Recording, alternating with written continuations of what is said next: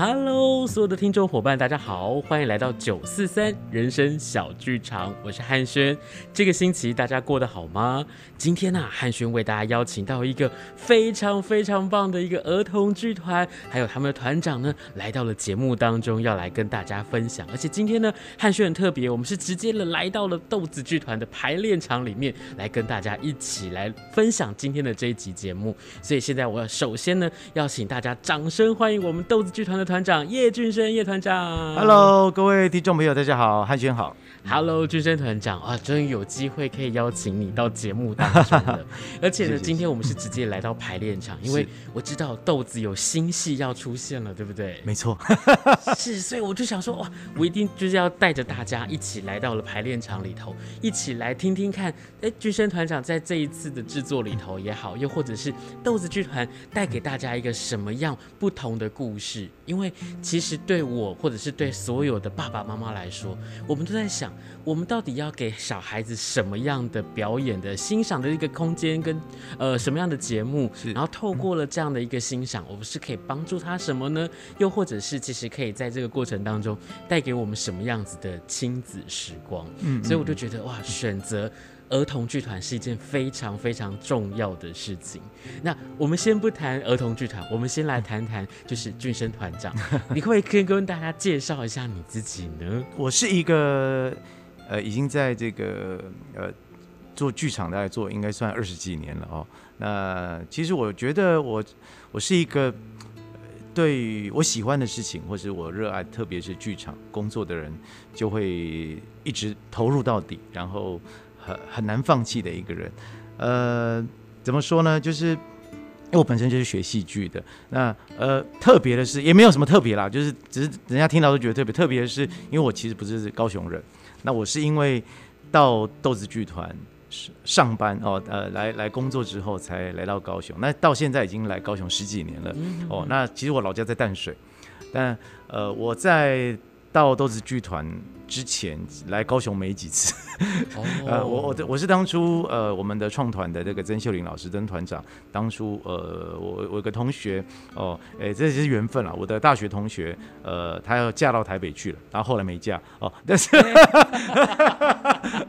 啊 那听到一定因为骂我一下，就是哦那因为他他当初是豆子的编导，那呃他他离开的时候呢，那个当初团长就是很缺一个编导。然后他就跟他就跟团长介绍，我是一个呃在学校从大一开始就非常热衷于做戏啦，然后演戏的人哦，那呃他知道我现在没有在哪一个团工作，其实我那时候都在做教学工作比较多，然后他竟然大胆问说，呃要不要叫他从台北来高雄来豆子这样？哇哦，对对，当当初真的是这样子。其实那个时候我在宜兰教书啊、呃，就是当艺术人文老师，是。然后太多巧，后来又跑去当那个补习班的英文老师。哇，对对对，就是辗转大概在宜兰呃混了两年之后，呃那个时候我的同学就就突然打电话给我，问我有没有这个兴趣。哦，那我不知道为什么就燃起了这个剧场魂。他他知道我应该真的想做剧场哦，然后于是我就。就来高雄找当初的曾团长谈这样哦，大概谈没多久之后，大概呃一个月后、两个月后，我就从宜兰直接杀到高雄来，直接来高雄，直接来高雄。然后，而且那时候不只是我一个人，其实我那时候已经有家累了，就是我算是早婚了，在以这个世代，我呃那个时候已经有一个三岁的小孩，已经有三岁小孩，所以我们就举家直接搬迁到。高雄来，雄然后到豆子剧团来担任编导，这样，呃，所以就一脚栽入了这个职业剧团，然后儿童剧团的世界，然后直到现在。哇塞，就是。当初是什么样的一个决心，让你可以这样毅然决然的，我们要举家从 在淡水这个地方，然后搬到高雄来？因为其实我在想说，其实，在呃俊生团长你念书的那个时代，对北部的团队，包含像现在也是，应该是非常的蓬勃。又或者是说，呃，一句比较实际的话是，我觉得在北部的机会，当时候应该是比较多的。是，那你怎么会觉得说，哎，好，我就是决定我要南下高雄，我就决定我要做这件事。怎么不会想说，哎，我在台北其实过得应该也还不错啊？又或者是说，我在台北其实有更多的机会去做这样的一件事情。我觉得这个我啦，对我自身的就是很真实的一个例子，就是其实我我自己觉得我是个怪咖啦，就是就是就是呃，我是热爱剧场，但是呃，现在你来看二十几岁、十几岁、二十几岁的那个年纪，我当然很难呃。忘记或者很难去销毁那个惨绿的少年青春。我我在我觉得我在那个时候做最多的事情就是做戏，呃，或者是当演员、当编导这样哦。那诶，可是我我觉得我们我会热衷比较多是在剧场里面哦。那以现在的孩子，我比方说，如果以现在我的年纪，我当然就会跟有时候跟我们合作的一些年轻人说，你应该要培养人脉，你要培养你的资源哦。那所以其实我也可以后来理解说，为什么很多的孩子甚至。呃，现在我在高雄，你看很多的高雄的孩子，他只要在台北念书，哦，念科班学校，为什么他最后留在那个地方？其实原因很简单，就是他的资源都在那个地方。是他读大学四年，可能接了很多团的戏，他就是在台北。所以你要他再回来，我们常常就是说啊，为为什么不回来南部贡献？为什么不回来高雄？啊啊，我们也现在有相对的艺文团体，现在啦，现在有比较多一点。可是当然，你说像刚汉煊讲，相对于台北来讲，其实我现在还是有很多的认识的。演员啦什么，其实他后来还是设设计师，不得已他还是到台北发展，因为那里机会真的比较多。所以当初他们在那边如果建立了很多的资源，事实上，呃，他要回来他就要重新再来，所以是是不容易的一件事。但我我觉得我那个年代就是我只是热衷于剧场内的事跟训练，但是我个人对于人脉啦资源这件事一窍不通，所以我我其实就是只做戏。然后等到毕业之后，我就对我的人生的转折，可能就是我先我太早结婚生小孩了，哦、所以我必须花时间在 在搞定我的家庭。我又不想说，呃，我这么大了还要靠家里这样，哦、所以我就必须要赶紧做一份是能够养活自己的工作。那老实说，如果我们想先开始做一个接案演员，然后直到你能够养活家庭，然后养活自己，我觉得还 OK，养活。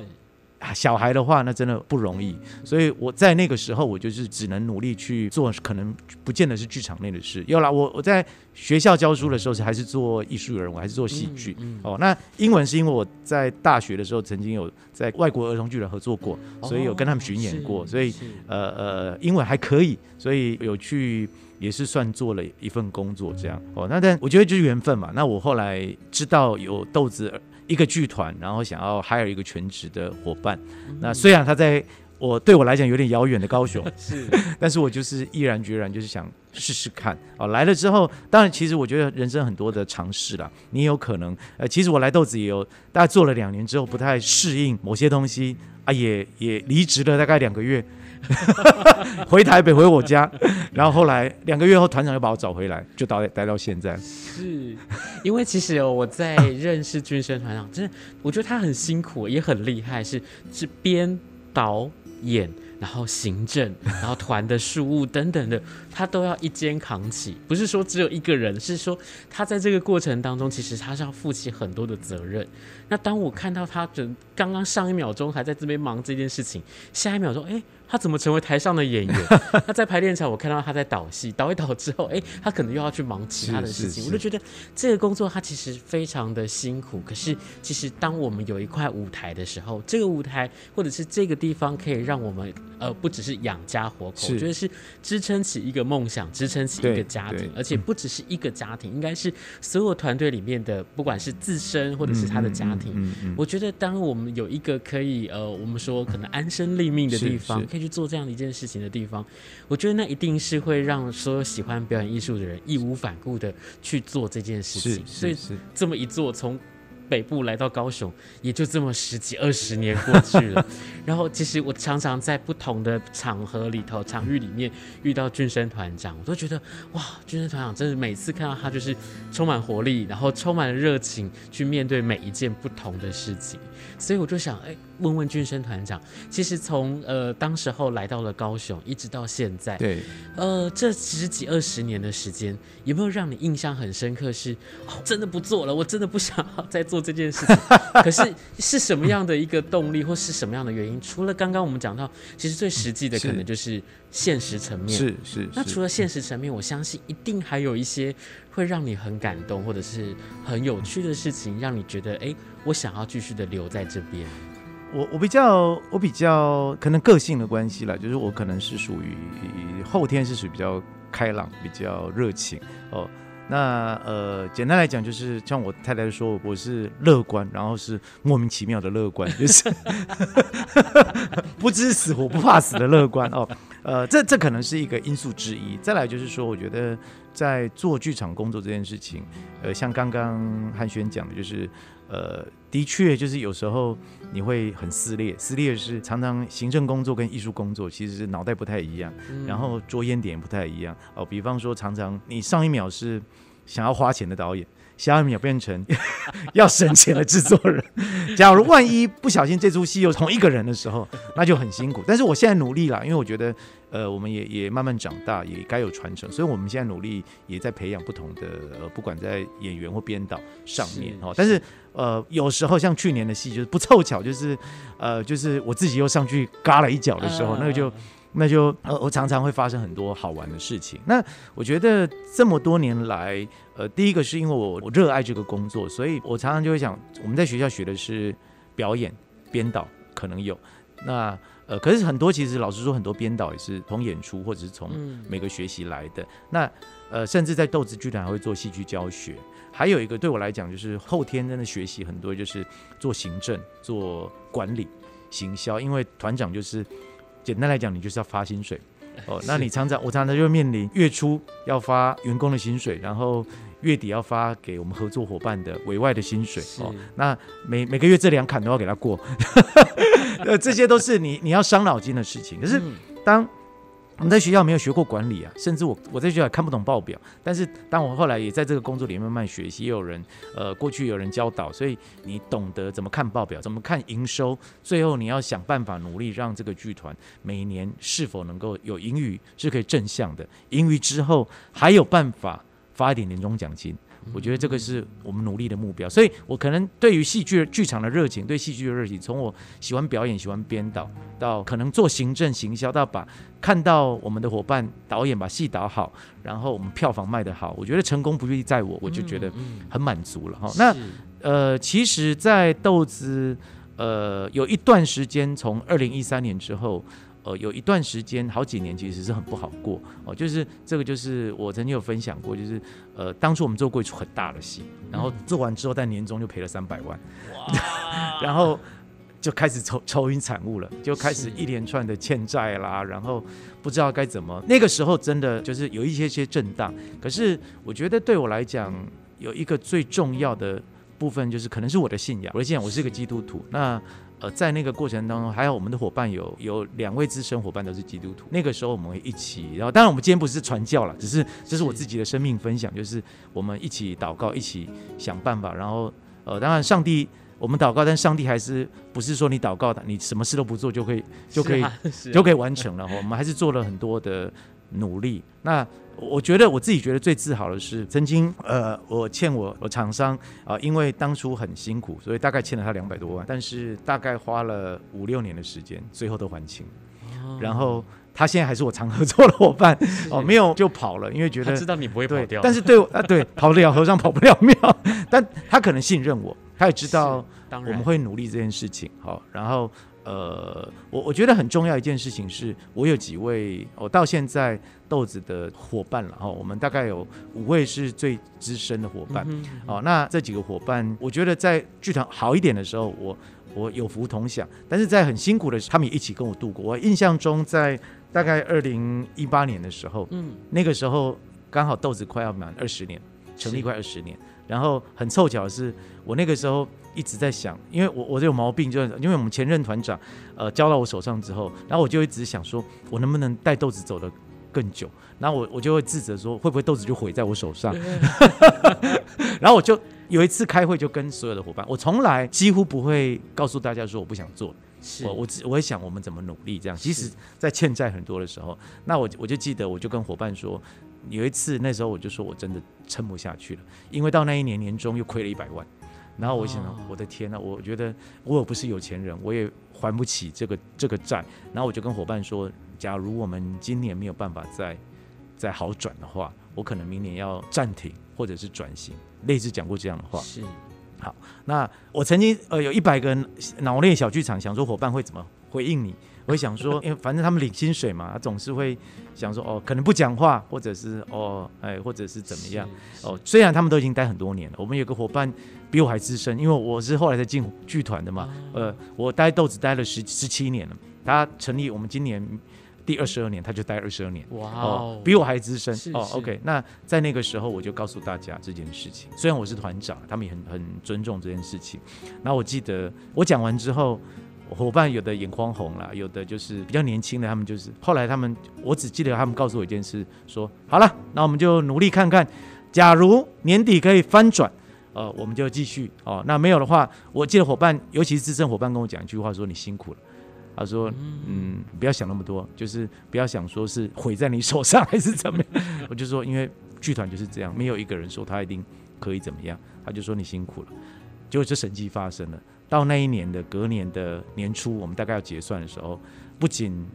亏了一百万补平，又赚回一百万。哇哦！就是那个时候，伙伴说我们一起努力，在冲业绩、冲一些商演啊、专案。结果那一年真的是神机，下半年就突然之间爆满的演出啊，所以就转亏为盈。之后，呃，我觉得也那也是一个坎呐，就是快二十年。所以我很感动、很开心的是，在两年前我们做了。呃呃，二十周年的演出之后，豆子真的二十年了。嗯、然后我就觉得我真的通过了。那我可不可以再有下一个二十年？如果我可以活那么久的话，哦，那我觉得呃这些，我觉得伙伴的支持，还有特别是这么多的呃，就像刚刚汉轩讲，我们常合作的这些，我们大概有一些常合作的呃演员啦、设计师啦、呃 crew 啊这些剧场伙伴，就是合作很久的那。甚至也有一些新演员，我觉得如果豆子能够存活下来，我们也是一个舞台，是一个平台，然后也提供。有时候有一些南部设计师，他空有本领，可是他其实如果没有很多的演出舞台，所以这些不管设计师、演员哦 crew 也好，他们有一个可以做戏的地方，甚至这些演员也可以靠着我们把接案演戏当成是一个他的事业、他的薪水。那我觉得能够养活这些，不是我养活了，是我觉得是可以大家一起努力，我就觉得很开心。那我们就可以继续往下一个目标迈进，下一步迈进。这样是因为。我自己其实刚刚在听完之后，我就觉得哇，那个当时候的这个画面就是历历在目，就觉得，因为当时候其实二零一八年的那一次，我印象中我看到了军生团长，他其实有 PO 了一篇文，然后就讲说他真的觉得呃累了。然后他真的想要就是转型或者是暂停，其实对我来说，我就觉得哇，这个我陪我长大的这个朋友就这样子，可能要面临这样的命运了吗？可是我觉得更感动的事情是，当我们所有的团队大家有共同的信念的时候，这个信念它可能不是这么明显、这么清楚，可是我们所有人心里在想，我们行动在做，那我们真的完成了，不只是我们把那一百万结清了，我们还。赚进了更多，让这个团可以继续的经营下去、活下去。我就觉得那是一件非常非常难得，而且是非常感动人心的事情。嗯、我想，是不是可以请军生团长来帮我们简单的介绍一下豆子剧团呢？在呃这几年，或者是说，像其实我们在四月份的时候，四月八号的时候，我们会有一出戏要来跟大家分享。嗯，我们是不是可以透过现在这个时间来跟大家介绍一下豆子的作品呢？呃，我我觉得豆子其实也走过好几个阶段。事实上，呃，儿童剧或者是我们这几年，我常常会称我们比较像是亲子剧。呃，它很重要的是，各位过去可能对儿童剧有一个一些比较刻板的印象，但事实上，现代的孩子他接收了很多的资讯，甚至他从网络上，他从家长就是他 YouTube，他就可以看到很多东西。是啊，是啊。呃，我我觉得故事性，甚至讲个最简单的剧本，事实上还是非常重要的。嗯，还有另外一点就是。你你的儿童剧到底你的观众只有孩子，还是陪他们一起进剧场看戏？爸爸妈妈到底算不算观众？嗯，最早期我常常看到的哈，就是常常很多儿童剧就是，呃，我们以前也是了，就是你去看戏，然后发现孩子很乐的准备看戏，哦，就是开场或者中场休闲乐准备看戏，然后很嗨。然后爸爸妈妈两种情况，一种就是在旁边睡觉，一种在旁边划手机 啊。哎，那我就在思考，那大人进剧场了这一两个小时到底在干嘛呢？对，是在浪费他的生命，是好呃，只陪小孩来，但是我们又儿童剧又不好，只把他们丢进来，所以。只好我们要带他们一起进来，但是如果我们演的东西对他们来讲不产生任何兴趣的，那是一件很可怕的事情。剧场冷气很凉啊，然后椅子也舒服啊，坐下去马上我就睡着了。尤其工作又很疲惫的话，好，那我想努力扭转这件事情。我希望我们的父母亲进剧场看戏，他也是觉得有趣的。嗯哼，所以我们的戏其实我会努力做一件事，就是呃，从豆子的故事，从后来后期的制作里面，我希望我们的戏是简而言之是老少咸宜的，是是更有趣的，而且现在还。孩子其实是个柯南的年代，柯南他都看得懂了。你会觉得现在孩子只要随便的唱唱跳跳、打打闹闹就可以满足他们吗？对所以我觉得这是我的这这些年来做戏的一个指标。当然，我也在不断的修正，有时候的确有时候会对孩子太难哦，或是太简单。所以这些都是我在努力。举个例子哈，去年我们在疫情期间，那可能我我们的风格之一就是豆子蛮多原创演出，所以是自己写的剧本。第二个当然也会做改编。那呃，有时候是我，或者是豆子。目前比较主要的编剧是我跟我太太，呃，也是我们的伙伴君伟。我们的风格就完全不一样。像我太太是新闻系的，所以她对议题性非常的敏锐，而且她非常喜欢呃绘本，所以她会很多做改编。那我的话，我比较多是会从生活上的一些故事素材，然后去触发来我的灵感。那去年，像我去年做了一出《爱的烦恼》，就是是我们一个系列叫《豆豆小家》，然后它变成一个情境喜剧。然后我就是从疫情期间，大家什么地方都不能去，只能待在家里，连续关了四五个月的时间，然后突然给我得来的灵感，就是如果家人都在家的时候，然后是不是会有冲突？比方说，我写的就是一，其实很简单，就是家里爸爸妈妈、小孩。那那个故事就是一个爸。爸突然之间失业了，一个妈妈她突然觉得她在家带小孩太的快疯了，所以呃，她很想要，她说我很想下班。那其实这是我太太曾经跟我讲过的，因为她带小孩带的快疯了一阵子，她说我想下班。你没有上班为什么要下班呢？好，那另外一个小豆豆就是他在学校里面发生的人际关系，有他因为他上国中了，所以哦，因为我们那个系列演了十四集，所以他已经从小学上到国中了，所以他的学校人际关系，所以从爸爸的。职业问题、妈妈的家庭问题跟小孩的学校的问题产生了这一出戏，所以我我觉得后来演完之后，就是很多家长，我我觉得我感动的是观众给我们回馈写问卷啊什么，他们就说最好笑的是有些家长就写，哎，这跟我们家一模一样哎，我就觉得很好笑，就是啊，大家看完他们看完，如果一些正向的力量或是有一些想法，我觉得很棒，这是可能豆子现在应该是说。我觉得我们在做的一件事情是儿童剧，当然大家可能会觉得很多儿童剧是从童话、从故事改编而来，但我觉得这句话不是我，就是从创团以来就讲，就是我们想要做一个属于现代孩子的童话故事。这个童话故事可能是现实的故事，可能是什么样的故事？那我觉得是比跟现代的家庭比较容易有共鸣的。这个是我想。做的。那这一次的巨人的朋友蛮好玩的，他是为数量不多的这个呃王尔德，我们可能学剧场都知道，他我们演戏剧呃读戏剧的时候演了很多他的舞台剧，可是其实他要写童话故事哦，他的童话故事篇幅不多，但是我们刚好我那个时候我跟我太太两个人在找灵感的时候，他就找到他喜欢王尔德的两个故事，很好玩是这两个故事呢都不是那么快乐，可是变儿童剧很很有趣哦。哦，第一个故事叫做呃原。原始叫做忠实的朋友啊，我们他把它改编成最好的朋友，在讲一个很单纯善良的年轻人遇到一个坏朋友，一直吃亏的故事，有一点黑暗，是是，有一点黑暗。然后原著的童话故事最后他被害死了，所以你就想，哇，天哪，这做儿童剧不是好难过，好好可怕啊！当然，编剧有做了适度的改编，让他。不那么可怕一点，但是很好玩，就是哎，跟孩子分享。我们常常讲友谊很重要，友谊很可贵，但万一你交了坏朋友该怎么办？哦，这个故事很好玩。从你看，王尔德在以前就想到这件事情了。是是。哦，第二个故事叫做《巨人的花园》。哦，那其实其实原著叫做《自私的巨人》。哦，那再讲一个永远都没有朋友的巨人，他是一个大巨人。那这第二个故事比较童话一点，巨人，然后呃，后来有一些小孩想要找他玩，然后他一直把人把别人拒门外，然后。后来好不容易有孩子走进他的心房，很好玩的王尔德的故事。然后最后巨人好不容易交了朋友，后来他还是死了。你看这两个故事变成儿童剧，在家长可能听完广播就不来了。